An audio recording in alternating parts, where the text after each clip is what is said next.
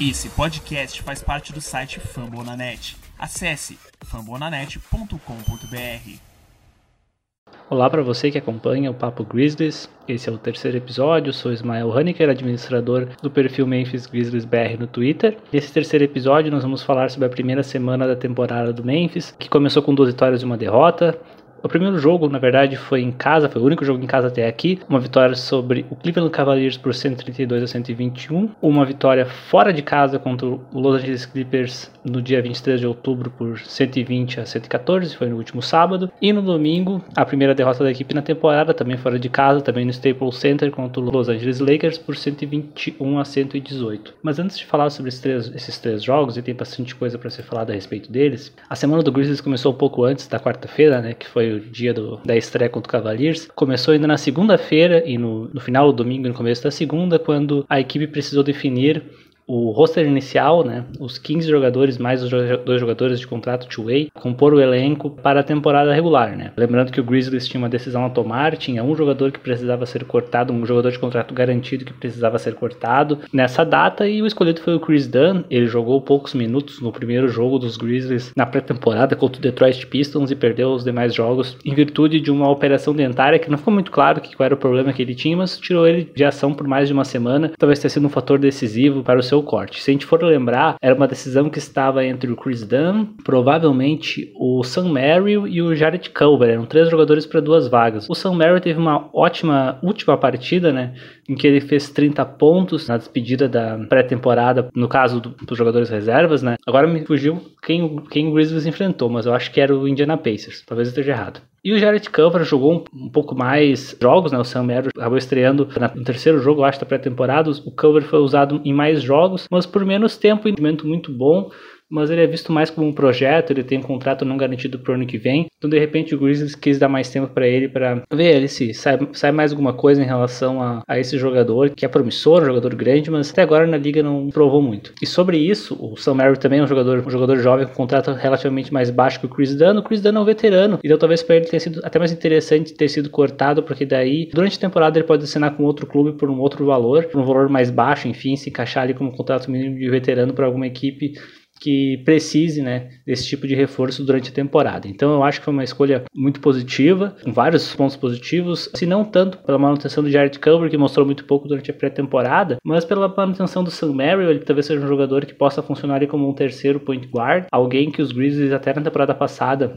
até a temporada passada utilizavam um jogador mais experiente como o Tim Fraser nessa função, dessa vez traz um jogador mais jovem, potencial ofensivo na bola de três muito grande, também mostrou durante a, a Summer League que ele pode sim também também ser um armador carregando a bola e tal. Não é nada demais nesse, nessa função, né? Como um assistente ali com a bola, mas ele pode exercer, né? Como sendo uma terceira opção e, e de repente algum jogo que o Jamoran seja poupado ou o Tyus Jones não esteja disponível, ele pode aparecer com alguns minutos e contribuir com suas bolas de três. Uh, feito isso, teve o segundo momento antes da estreia, o segundo momento importante. Na verdade foram três momentos, né? Antes da estreia do Grizzlies que vale a pena notar. O primeiro foi a assinatura, assinatura não, foi a um, efetivação dos 15 jogadores mais os dois two-way para a temporada regular, né, com o corte do Chris Dunn. O segundo momento foi, acho que foi na segunda-feira, em que o Grizzlies exerceu a opção do terceiro ano de contrato do Desmond Bain para o ano que vem e para o quarto ano de contrato do Jamoran e do Brandon Clark, né, que foram draftados em 2019 e que vão ter seu, seu quarto ano de contrato garantido com os Grizzlies pelo valor inicialmente estipulado. Isso é importante porque com essas efetivações nós vamos ter pro ano que vem apenas, claro, descontando o Kyle Anderson e o Tyus Jones, que são free agents, que vão ter o contrato, vão ter esse ano de contrato apenas, e ano que vem vão ter que ser vai ter que ser negociado na, na Free Agency de 2022 2023, apenas o contrato do Jared Culver não é garantido, né? Ele é uma, uma team option. Claro, tem os contratos do Sam Merrill também, tem o contrato do John Conchar, que não é totalmente garantido, enfim, mas o Grizzlies reduziu o número de dúvidas que vai ter na próxima pré-temporada. Isso é uma coisa que esse front office do Zach Clayman faz muito bem. Eles conseguem construir os contratos futuros do Memphis de tal forma que nunca tem muito drama na renovação na pré-temporada pro jogador acabar, por exemplo, saindo, deixando a equipe de mãos abanando, por exemplo. E agora a gente vai pro terceiro momento, né, de decisão da de, antes da estreia dos Grizzlies, que foi a assinatura da extensão do Jaren Jackson Jr. por 105 milhões por 4 anos de contrato, que vão ser adicionados a partir do ano que vem. Os Grizzlies garantem esse contrato assinado né, agora no, na data limite para assinatura da extensão dos contratos de rookie, extensão essa que o Jaren era elegível. Ele garante isso e porque no ano que vem, se deixasse para essa assinatura de contrato ser feito no ano que vem, ele, eles seriam um agente livre restrito, os Grizzlies teriam um valor mínimo a ser pago ali, mas seria um valor que poderia, poderia subir, tirando que não teria essa possibilidade depois de fazer a renovação via extensão de, de novato. Então, aproveitando essa oportunidade, o Grizzlies já colocou mais quatro anos de contrato e o, o dinheiro, esses 105 milhões, foram estruturados de tal forma que a maior parte desse dinheiro vai vir no ano que vem. No ano que vem, o Jaren Jackson vai receber 32 milhões e esse valor ele vai decrementando nos outros três anos de contrato. Por que, que isso é interessante, tá? Normalmente as equipes elas estruturam os contratos da outra forma. O dinheiro garantido vem a maior parte no, no primeiro ano, a menor parte vem no primeiro ano e a maior parte vem depois porque tu tenta adequar sempre o salário para o ano seguinte, para caber dentro da folha salarial, e daí nos anos posteriores, que vão ser os anos que vão ter mais espaço, porque a liga, claro, o cap space, para quem não sabe, o, o, limite salarial da liga sobe de acordo com a renda. Então, primeira temporada após pandemia, se espera que no ano que vem suba mais do que subiu esse ano. Então, a equipe sempre coloca o maior salário para adiante, porque adiante vai ter mais espaço garantido. O Grizzlies faz ao contrário, porque, os, porque a, gente, a gente sabe que em 2023, 2024 vai ser o primeiro ano do novo contrato do Jamoran. A partir do ano que vem, na pré-temporada do ano que vem, provavelmente, assim como aconteceu com o Jaren esse ano, o Jamoran vai acabar assinando a sua renovação daí por extensão de rookie. E vai ser uma renovação muito, pelo que ele está jogando nesses primeiros jogos, vai ser uma renovação, se não máxima, super máxima, ou muito perto do máximo. Então, em 2023, 2024, os Grizzlies vai precisar ter espaço para alocar o salário do Jamoran. Então, se coloca a maior parte do salário do Jaren, esses 28 milhões, no primeiro ano para amortecer, digamos assim, o dinheiro que ele vai ganhar nesse primeiro ano e depois criando mais espaço para receber um novo contrato do Jamoran, que deve ser, com certeza, acima de 200 milhões se ele for assinar por 5 anos. Então, estruturado desse jeito garante mais espaço para as outras renovações que vão acontecer no ano que vem. Isso é uma coisa que foi muito positiva. E o contrato que foi dado, esses 105 milhões, 105 milhões por 4 anos, ele também, eu vejo ele com bons olhos, porque garante uma renovação, um contrato imagino é um pouco acima do valor de mercado do Jaren e também garante para jogadores como Desmond Bain, Jamoran, Brandon Clark, são jogadores que estão no contrato de novato, mas que estão mostrando potencial futuro no Memphis, então mostra para eles que eles vão ser valorizados quando a hora deles chegar. Então eu acho que isso é muito importante, garante o Jaren Jackson até a temporada de 2025-2026, claro, isso é, isso é importante, quando ele vai ter 26 anos, ele ainda é muito novo, ele ainda pode receber um outro contrato gordo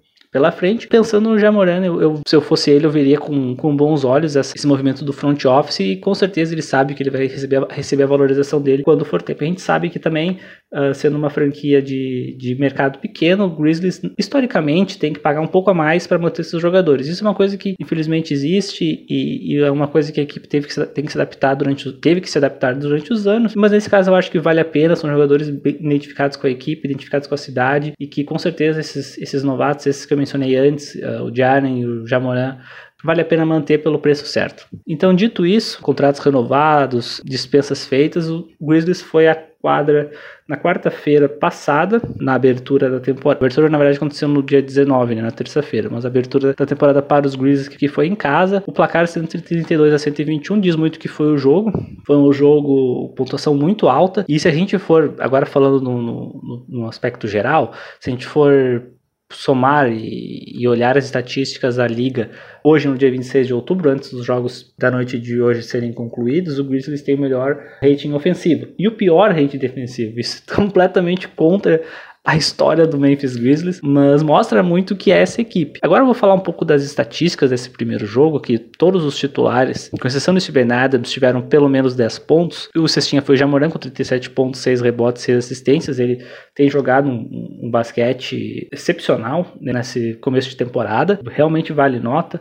Eu vou ler aqui as, as statlines dele, essas que eu falei foi do primeiro jogo, contra o Clippers foram 28 pontos, 8 assistências e 2 rebotes, e contra o Los Angeles Lakers foi 40 pontos, Foi, foi, um dos três jogadores que na história fizeram 40 pontos e 10 assistências no Lakers no Staples Center. Ele teve 10 assistências, 3 rebotes e 3 roubos de bola. Eu acho, bom, ele não ganhou o jogador da conferência da semana, esse foi o Stephen Curry. Os dois tiveram números muito parecidos, mas o Curry teve três vitórias. Eu acho que isso conta muito a favor dele nessa escolha. O Grizzlies ficou perto de conseguir a vitória contra o Lakers, não conseguiu ali por um detalhe, mas de qualquer forma, o Jamoran nesse momento ele é o cestinha da NBA em pontos por jogo, são 35, e é um começo daqueles que a gente esperava que ele pudesse ter, né? E talvez um pouco mais ainda, porque existem fatores e, agora eu vou eu vou tentar analisar os três jogos juntos, tá? Quando diz respeito ao já, que a saída do Valanciunas eu entendo, tem muita gente que odeia, que tá odiando Steven Adams porque ele parece meio desligado. Ele não tem a mesma força e a mesma energia que o Valanciunas tem embaixo da cesta, mas os Grizzlies continuam sendo o melhor time no garrafão, são 60 pontos por jogo nesses três primeiros jogos e continua sendo a melhor equipe em pontos segunda chance, com oito, com seis, eu acho, seis ou oito pontos por jogo, que era uma estatística que o Valanciunas tinha muito destaque no passado. E o Steven Adams está conseguindo manter esse ano. Ele tem um aproveitamento de quadra superior ao Valanciunas, ele tem números muito parecidos, questão de pontos rebotes um pouco inferior, mas uma coisa que a gente achava na pré-temporada, inclusive comentou aqui no primeiro episódio, que é melhorar, que o rating defensivo, o rating defensivo dele está sendo péssimo. E isso tem algumas explicações que eu vou falar um pouco mais adiante, mas que é uma surpresa, né? Mas enfim, nessa questão ofensiva, a entrada dos Steven Adams no time, ele ajuda muito mais no topo do garrafão do que embaixo do garrafão. No topo da área pintada, que é onde ele faz o screen, que é onde ele faz, aquele, faz o passe, tanto que ele tá tendo eu acho que ele está indo para career high de, de, média de assistências na temporada. Ele teve três assistências no primeiro jogo, teve cinco assistências no segundo jogo e seis assistências no terceiro jogo. Ele passando essa bola no topo do garrafão, ele é um cara inteligente e muitos jogadores estão arremessando a bola off dribble. E no caso do Jamoran, ele recebe essa bola e, e sai do screen, o que antigamente era um pick and roll que colocava o Valenciunas numa situação de vantagem indo para a cesta, está sendo um favorecimento agora do Jamoran com a bola com, a, com o screen que acontece do Steven Adams, força a troca do marcador, o Jamoran acaba com um cara mais pesado na sua frente. A gente está conseguindo ver que são poucos jogadores que conseguem parar o Jamoran na velocidade. Então ele ataca um jogador mais pesado de forma veloz, flor da velocidade, ele consegue chegar embaixo da cesta muito rápido. E ele está tendo muita qualidade na finalização embaixo da cesta. Ele é um jogador, ele tem 10 pontos a mais embaixo do garrafão, em arremesso de dois pontos do garrafão, do que o segundo jogador com mais pontos nesse tipo de, de estatística. Ele está sendo muito agressivo, ele teve 17 arremessos de quadra convertidos no primeiro jogo, 10 no segundo e 13 no terceiro. Ele, e além disso, além dessa agressividade toda, ele está sendo um destaque também nos, por incrível que pareça, nos arremessos de 3. No primeiro, nos dois primeiros jogos, ele terminou 3 de 11, não há um, um aproveitamento muito bom, aproveitamento abaixo de 30%. Mas no Staples Center contra o Lakers foi 5 de 7, o que garante para ele acima de 40% de aproveitamento na temporada. O que é uma surpresa, né? Na verdade, uma coisa que muita gente pedia, que ele tivesse um, um arremesso de 3. Na pré-temporada, isso ficou um pouco de lado. A gente viu mais esse Jamorã explosivo, agressivo, uh, atacando o garrafão. E agora, uh, a gente viu que se as equipes derem muito espaço para ele, ele pode ter noites que ele vai aproveitar esse espaço. Assim como na noite, no domingo passado, que ele aproveitou e teve 70% de aproveitamento nos lances de 3 contra o Lakers. Então ele é um perigo em muitos níveis. E a entrada do Steven Adams ajudou nisso. Mas não só isso, né? Não só o Steven Adams que ajudou. Agora a gente vai falar um pouco sobre o primeiro jogo que, do Grizzlies, que eu acabei começando a falar do Jamoran e, e, e me distrair um pouco. O jogo foi um microcosmo do que está sendo a temporada do Grizzlies até agora. Foi uma explosão de pontos e foi muita dificuldade em conter o time adversário na defesa, tanto dentro do garrafão. O Jared Allen teve uma noite espetacular, com 100% de conversão dos seus arremessos de quadra, 11 de 11, ele só errou um lance livre no jogo, foram 25 pontos. Não tantos rebotes, assim, 4 rebotes, mas o aproveitamento dele de pontos foi, foi algo que chamou atenção. Assim como os arremessos de fora foram 36%, foram 14 de 38 bolas de 3 para o Cavaliers, mas 50% dos arremessos de quadra. Os dois times, na verdade, ficaram acima de 50% dos arremessos de quadra. Essas falhas defensivas, e agora, de novo, eu falo um pouco do primeiro jogo, né? Como eu falei, é um microcosmo do que está sendo a temporada do Grizzlies até então, mas também vale lembrar que, assim, o problema está sendo a defesa. Números ótimos no ataque, até as bolas de 3 estão, o time está com aproveitamento muito bom, foram 42% no primeiro jogo, 41% no segundo jogo e 37% no, no terceiro jogo, aproveitamentos ótimos na bola de três, para uma equipe que não, que não tinha isso como destaque até a temporada passada. Enfim, várias estatísticas importantes no ataque. Mas o que está sendo, o que está deixando a desejar na defesa? Não é um aspecto só. Não é só a bola de três e não é só o jogo no garrafão, um jogo de meia distância ou o jogo embaixo da cesta. O que está sendo o principal fator que a gente consegue destacar nesse, nessa temporada até então são as diferenças que os Grizzlies está apresentando conforme o seu lineup muda. Os Grizzlies com os titulares em quadra, eles não foram derrotados ainda por nenhuma das equipes. Eles tiveram plus minus com o time titular nas três partidas. E na maior parte do tempo, o time titular está enfrentando o time titular adversário. Mas quando são feitas as alterações, a gente está vendo a equipe perdendo rendimento no ataque e na defesa. No ataque, porque os seis jogadores que vieram do banco nessas três primeiras partidas, que é o Tyus Jones, o John Conchar, o Zaire Williams, o Kyle Anderson, o Brandon Clark e o Javier Tillman, nenhum deles é um, um scorer prolífico. Foi comentado hoje no, por, um dos insiders do Memphis Grizzlies, agora vai me fugir o nome, o que o o Taylor Jenkins está tentando é utilizar o Zaire nessa posição. No começo do último quarto, a gente viu isso lá em Los Angeles. A gente viu ele bem agressivo, tentando as, as cestas. O aproveitamento dele ainda não é muito bom, mas a gente talvez a ideia é que o Zaire se torne durante a temporada o scorer vindo do banco. Mas os outros jogadores, o Kyle Anderson está tendo uma temporada muito ruim. Claro, defensivamente ele ainda é um cara, um cara de destaque. Ele tem pelo menos duas. Ele, ele teve duas, duas roubadas de bola no primeiro jogo, ele teve três roubadas de bola no segundo jogo, ele é um cara que aparece bem na defesa. Mas nenhum dos jogos até agora ele conseguiu ficar acima de 50% dos arremessos de quadra. O aproveitamento de três dele é. Bom, ele tentou sete, sete, oito arremessos e converteu dois até agora de três pontos. Enfim, o aproveitamento dele de quadra não, não tá sendo bom. E o jogo que, em que ele, que ele é bom, que é o jogo mais perto da sexta, não tá encaixando muito nesse novo Grizzlies dessa temporada. Isso é um problema, porque o Kyle Anderson é um cara que foi muito importante no ano passado, de repente ele, ele tem que se adaptar, adaptar o jogo dele, é um cara que ele com certeza consegue fazer isso, mas é um trabalho ainda que precisa ser feito, mas a verdade é que ele não começou a temporada muito bem, e é um dos exemplos dos jogadores que vem no banco e que não estão conseguindo contribuir no box score. O Kyle Anderson no primeiro jogo contra o Cavaliers foi o único jogo em que o jogador do banco dos Grizzlies nessas três primeiras partidas foi o único momento que o jogador chegou a 10 pontos. Ele teve 10 pontos e 7 rebotes naquele jogo. Em todos os outros jogos, ninguém chegou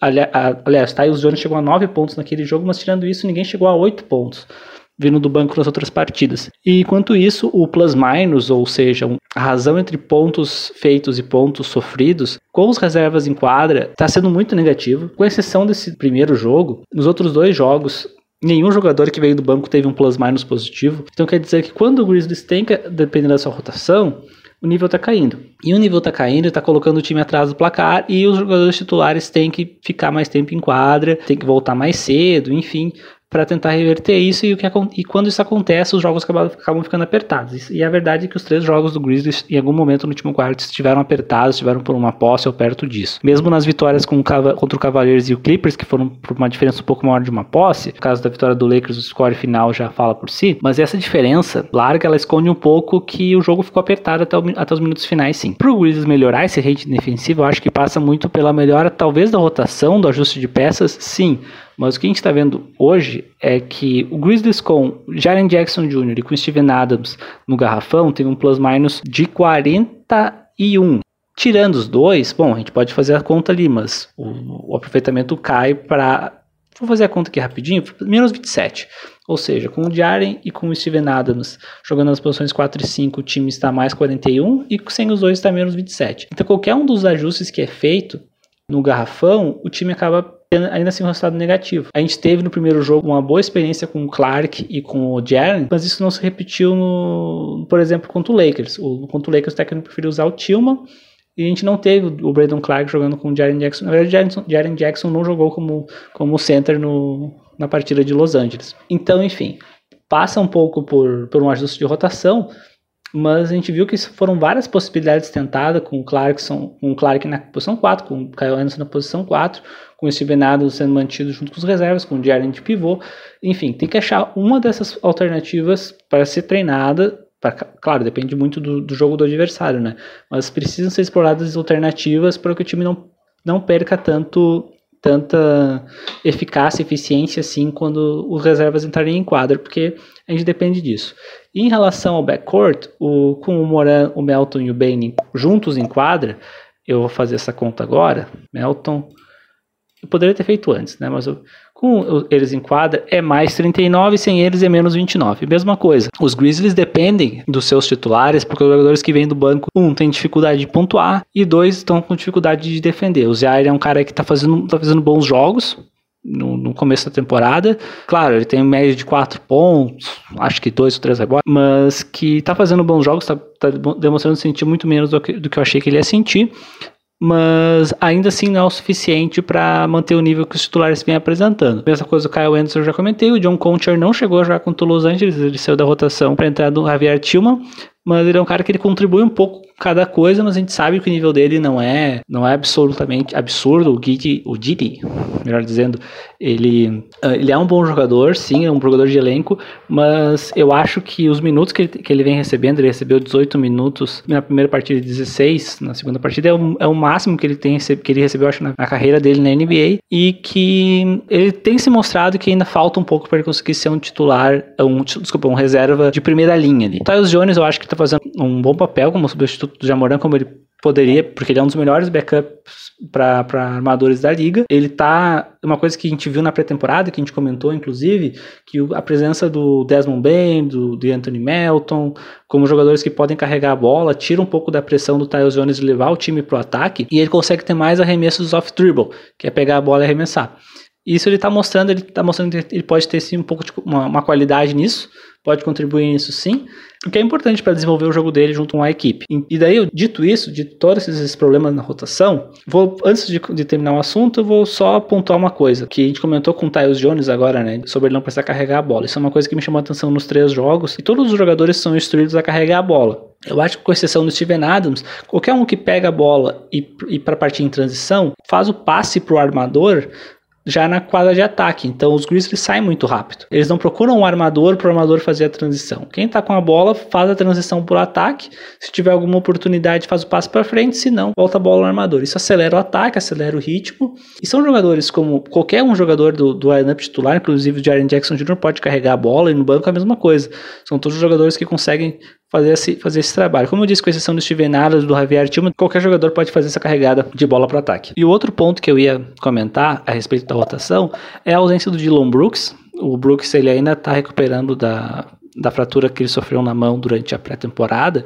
Ele vai ser reavaliado nessa semana. Ele, ele, ainda vai ser um desfalque contra o Portland Trail Blazers, imagino. Embora ele seja com o time, ele viajou, então pode ser que ele volte na quarta-feira. Provavelmente não, porque vai ser o dia que ele vai ser feito, vai ser feita a reavaliação. Mas eu acho que se estiver, se estiver tudo bem com ele, ele vai ser confirmado para jogar contra o Warriors na quinta-feira, ou se não, na semana que vem contra o Denver Nuggets em casa, que é a estreia do uniforme City Edition do, dos Grizzlies. Com a entrada do Brooks na, na formação, isso é uma coisa que talvez a gente converse no próximo episódio, talvez não, caso ele não volte ainda essa semana, né? Só a presença dele, eu não sei se ele vai começar já como titular, Imagino que sim, mas a ida do Melton ou do Bane para a segunda unidade já fortalece naquilo, nas, nos dois pontos que eu comentei aqui, que é a capacidade de pontuar, vai ter um cara que pontuar, que tem capacidade de pontuar alto no, no vindo do banco, e na capacidade defensiva. Tanto o Melton quanto o Banner estão sendo destaques na parte defensiva. Como eu disse antes, esse problema defensivo do Grizzlies é muito localizado nas rotações e nos tempos, nos minutos que os titulares ficam fora de quadra. Então, um, tanto o Melton quanto o Bane são importantes na parte defensiva e se eles vierem do banco, eles vão fortalecer isso. Então, a presença do Brooks, sim, ele é um cara que pode ser o segundo pontuador de time at atrás do Jamoran durante alguns jogos. Na temporada passada, ele foi o segundo ou até o primeiro pontuador da equipe. Sim, ele tem esse potencial ofensivo, mas ele mas o principal ponto que ele vai ajudar é na defesa, tanto na sua qualidade defensiva, que muita gente lembra do, da temporada passada, ele é um cara que fazia muitas faltas, mas ele, que ele também era um defensor ferrenho, e o único cara que consegue emular o estilo dele defendendo é o, é o de Anthony Melton, nesse, nesse time agora, tendo os dois no time seria uma coisa muito legal, muito, muito interessante de se ver, mas o Ben, como eu comentei antes, o Ben também é um bom defensor, enfim, essa capacidade defensiva dele é decisiva, mas ele também tem. A capacidade ofensiva dele é decisiva, mas a questão defensiva para mim ainda é o principal ponto de melhora na volta do, do Dylan Brooks. Bom, passando por essa análise dos jogadores, vamos voltar aos jogos. O jogo contra o Cleveland Cavaliers, como eu disse antes, a estreia da equipe em casa, os Grizzlies tiveram um segundo quarto muito forte, o time fez 41 pontos a 29 e foi quando o time passou à frente. E ainda assim, no, no segundo quarto, no terceiro quarto, a equipe perdeu por 29 a 21, mas no último quarto finalizou com 38 a 31. Contra o Los Angeles Clippers, e é aqui que eu quero explorar melhor para falar um pouco desses problemas que o Grizzlies tem enfrentado na defesa durante a temporada. A equipe vinha à frente no marcador no primeiro quarto até efetuar as trocas e por um breve período de tempo a equipe colocou cinco reservas, o Tyus Jones, o John Conchar, o Zaire Williams, o Kyle Anderson e o Brandon Clark em quadra juntos e a equipe ficou sem pontuar durante 3 minutos, cedendo 7 a 0 nesse intervalo e perdendo a liderança. A partir dali, o técnico não repetiu mais essa formação, manteve pelo menos um titular em quadra. Isso a gente viu se repetindo contra o Lakers na noite seguinte. Ficou claro ali que jogar com o Clark na posição 5, assim como tinha ficado claro na, na pré-temporada, que o Brandon Clark ele não funciona muito bem na posição 5, principalmente quando o outro time. Na verdade, o, Lakers, o Clippers estava como small ball, mas ainda assim o Clark fica deslocado. Ele está tendo um bom rendimento na posição 4, jogando do lado tanto do Jaren quanto do Adams, quanto do Tillman, né, no caso dessa terceira, da terceira partida mas ele como 5 não funciona tão bem. O Kyle Anderson, nesse jogo ele jogou na posição 4, assim como no jogo contra o Cleveland Cavaliers, e ele foi utilizado na posição 3 na, contra o Lakers. Como eu comentei lá no Twitter, a troca de posição não adiantou muito, ele continuou com um aproveitamento baixo de pontos e de arremesso de quadra né, nas, nas, posições. A gente lembra que o Kyle Anderson no ano passado tinha isso, né? Ele podia se jogar, jogar tanto na posição 3 quanto na posição 4.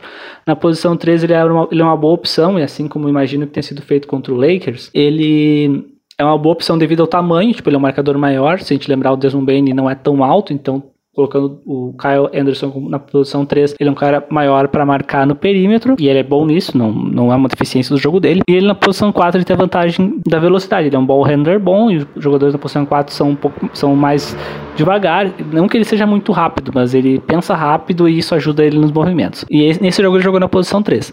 Mas enfim, o caso é que na, no primeiro quarto o Grizzlies deu essa vantagem, depois teve que alterar a formação, a rotação, de forma que ele mantesse um dos jogadores titulares em quadro. E isso também se repetiu no jogo contra o Lakers. E contra o Lakers, o Grizzlies fez uh, uma alteração na, na formação, rotação utilizada, que nos dois primeiros jogos, tanto contra o Cleveland Cavaliers como contra o Los Angeles Clippers, os Grizzlies jogaram com esse quinteto do, vindo do banco, né, como eu mencionei antes, com o Tyus Jones, com o Zaire Williams, com Kyle Anderson com o Brandon Clark e com o John Conchar. Contra o Lakers, e eu acho que isso vai ser uma variação que a gente vai ver daqui para frente, o, Javier Tillman foi utilizado no lugar do John Conchar. Isso garante o jogador para a posição 5 vindo do banco, uh, reduz o tempo do Jaren Jackson Jr. como, como, como pivô principal, enquanto garante uh, um jogador a mais na rotação do garrafão. Prova disso é que o Jaren jogou 27 minutos na última partida, enquanto ele teve médias de 30 minutos nos dois primeiros jogos. Então, isso talvez seja uma variação que a gente veja nos, nos próximos jogos, quando o Grizzlies enfrentar equipes grandes, como foi o caso do Los Angeles Lakers. Então, para encerrar, eu queria fazer uma análise dos jogos, mas eu acabei fazendo uma análise geral, acho até mais interessante, já que os jogos passaram, já, já faz alguns dias. Uh, eu não consegui gravar na segunda-feira, estou gravando hoje, e é mais interessante fazer uma análise geral mesmo. O que veio de positivo nessas primeiras partidas? Bom, como eu comentei antes, né, o Jamoran, a atuação dele, tanto como tanto distribuindo a bola, aproveitando a atenção que ele está recebendo para criar espaço para os companheiros, quanto sua capacidade ofensiva. A capacidade defensiva é uma coisa que a gente ainda tem que ver no, no, no longo prazo, porque, como eu disse, a equipe com a formação do backcourt titular vem tendo bons resultados no lado defensivo. Com o Jamoran sozinho, jogando com o Conchar e o Williams, ou o Williams e o Kyle Anderson na posição 2 e 3, não está sendo tão positivo assim, mas, a gente, mas talvez entrando o Dylan Brooks e ajustando melhor essa rotação, talvez ele tenha resultados melhores. Então é uma coisa que a gente pode esperar um pouco para ver. A entrada do... a oficialização do D'Anthony Melton com o Desmond Bain na posição 3, eu acho que a segunda principal notícia positiva é uma mudança de perfil, né? São jogadores não tão altos, jogadores rápidos, podem arremessar a bola de três, uh, podem carregar a bola para ataque. São, são jogadores com, com potencial defensivo. O D'Anthony Melton rouba muitas bolas, o Desmond Bain cede poucos arremessos livres para o jogador que, que está sendo marcado. Isso é uma coisa que é um destaque. A estatística dele, o aproveitamento baixo que ele cede de arremessos para o jogador que ele está sendo que ele tá marcando. E nos dois jogos, na verdade, nos, nos, desculpa, os dois jogadores nos três jogos tiveram pelo menos 10 pontos, pelo menos 13 pontos uh, sempre com múltiplas bolas de três convertidas. É uma dupla que não sei se vai se firmar, porque tem a entrada do Dylan Brooks nesse time, mas são jogadores que mostram que eles estão no primeiro nível ali, uh, vindo do banco ou sendo titulares para ajudar os Grizzlies com seus objetivos nesse ano. Então, com certeza, uma boa notícia. Em relação ao Jaren, ele teve na primeira partida, na verdade, a, a pontuação média, ele teve uma partida com 21 pontos, né? Ele teve 13 pontos na primeira partida, 21 na segunda e 12 na terceira. O Jaren Jackson foi outro jogador que teve múltiplas bolas de 3 nos jogos, já tem, já tem 8 bolas convertidas, pelo menos duas por jogo. No primeiro jogo, ele teve 4, ele, ele, tem, ele tem esse destaque nos bloqueios, né? Uh, o que, é, o que, são os pontos positivos do Jaren Jackson Jr.? Capacidade de pontuar? Talvez. Ele, eu acho que ele vai ter essa média ali perto de 20 pontos por jogo, abaixo de 20 pontos, entre 15 e 20, mas a capacidade de pontuar fora do garrafão e dentro do garrafão, a capacidade que ele tem de arremessar de 3 sim é notória, mas ele também consegue jogar num, embaixo, embaixo da cesta, meia distância, dependendo do matchup. Capacidade de tocos na defesa, ele teve quatro tocos no primeiro jogo. Teve, na verdade, em todos os jogos ele teve pelo menos um toco. Ele teve dois contra o Lakers e um contra o Clippers também.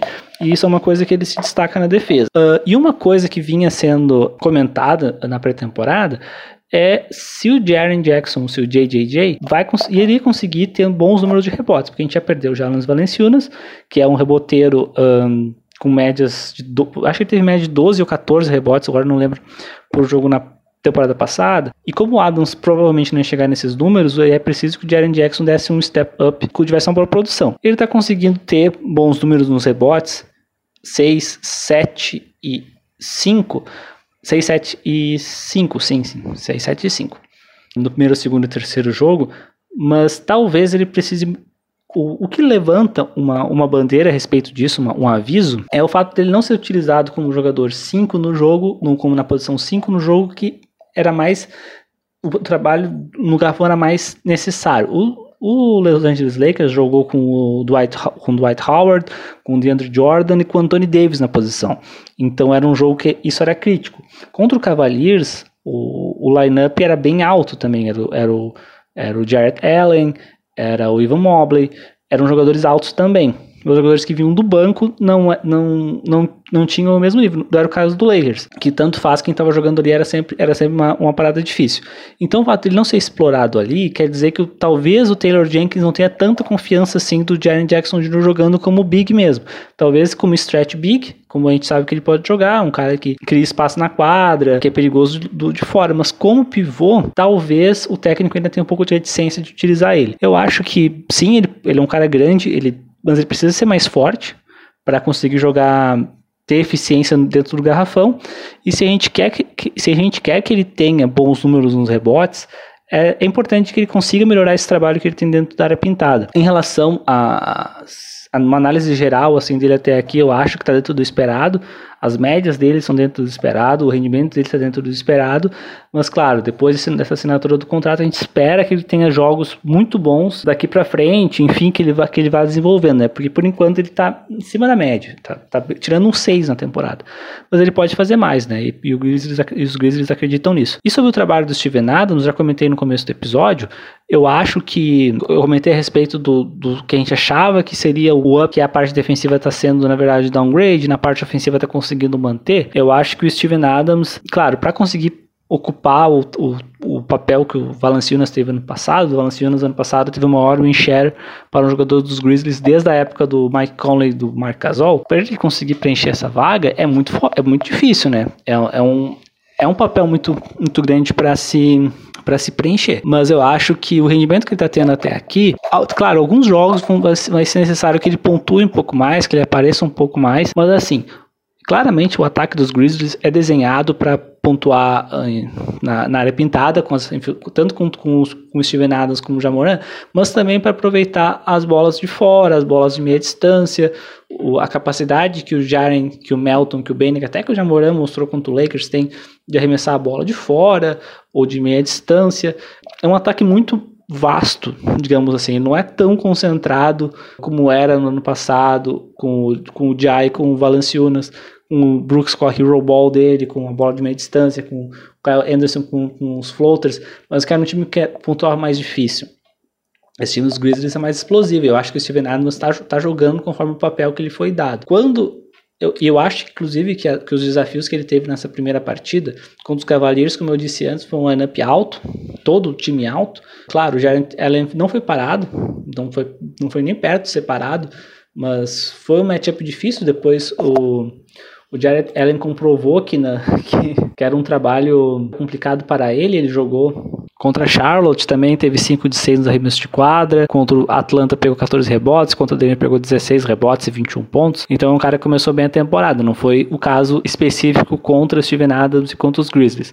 Enfim, eu acredito que na, na questão defensiva o, o, o problema vai um pouco vai além dele apesar do, dele estar em quadra em alguns momentos que o time esteve muito mal defensivamente, mas é uma coisa que ele pode evoluir junto com todo o time, não é um caso isolado do Steven Adams. No ataque, talvez tenha um jogo ou outro que a gente precisa exigir um pouco mais dele, mas eu acho que ele vai estar a par do ele vai, ele, vai, ele vai conseguir entregar isso. E ainda é muito cedo para queimar ele. Eu sei que tem bastante gente que, que tá odiando ele, mas eu acho que ele tá fazendo um bom trabalho. Eu acho que se a gente colocou o Jamoran como a, a notícia boa número um, o Bane e o Melt como uma notícia boa, dois o Steven Adams quase encaixa ele como uma três, porque ele, o, principalmente nos números de rebotes ofensivos dele, ele tá sendo um destaque sim nesse começo de temporada. Então é isso. Essa foi a avaliação dos três primeiros jogos. Como eu disse antes, eu não consegui avaliar os jogos individualmente, estou avaliando coletivamente. Mas esses são a, os meus principais pontos a se destacar nos Grizzlies até aqui. Uh, próximo episódio será depois, no sábado, lembrando que os Grizzlies enfrentam o Trailblazers na quarta-feira, às 11 horas da noite, enfrentam o Warriors no dia seguinte na Califórnia, encerrando né, a sequência de quatro jogos fora de casa na costa oeste que a equipe fez. O jogo contra o Warriors também às 11 horas. No sábado, a equipe volta para casa para enfrentar o Miami Heat. Depois do sábado, o jogo do Miami Heat às 9 horas, no horário de Brasília. E depois do sábado, eu faço a gravação do episódio 4 da semana 2. Então é isso. Muito obrigado pela atenção, muito obrigado por prestigiar o Papo Grizzlies episódio 3. Uh, ah, se quiser acompanhar mais o meu trabalho no Twitter é Memphis Grizzlies BR. A gente interage por lá, faz acompanhamento dos jogos da equipe sempre em tempo real, sempre postando sobre os resultados, sobre, sobre as expectativas e sobre os bastidores. E até o próximo episódio.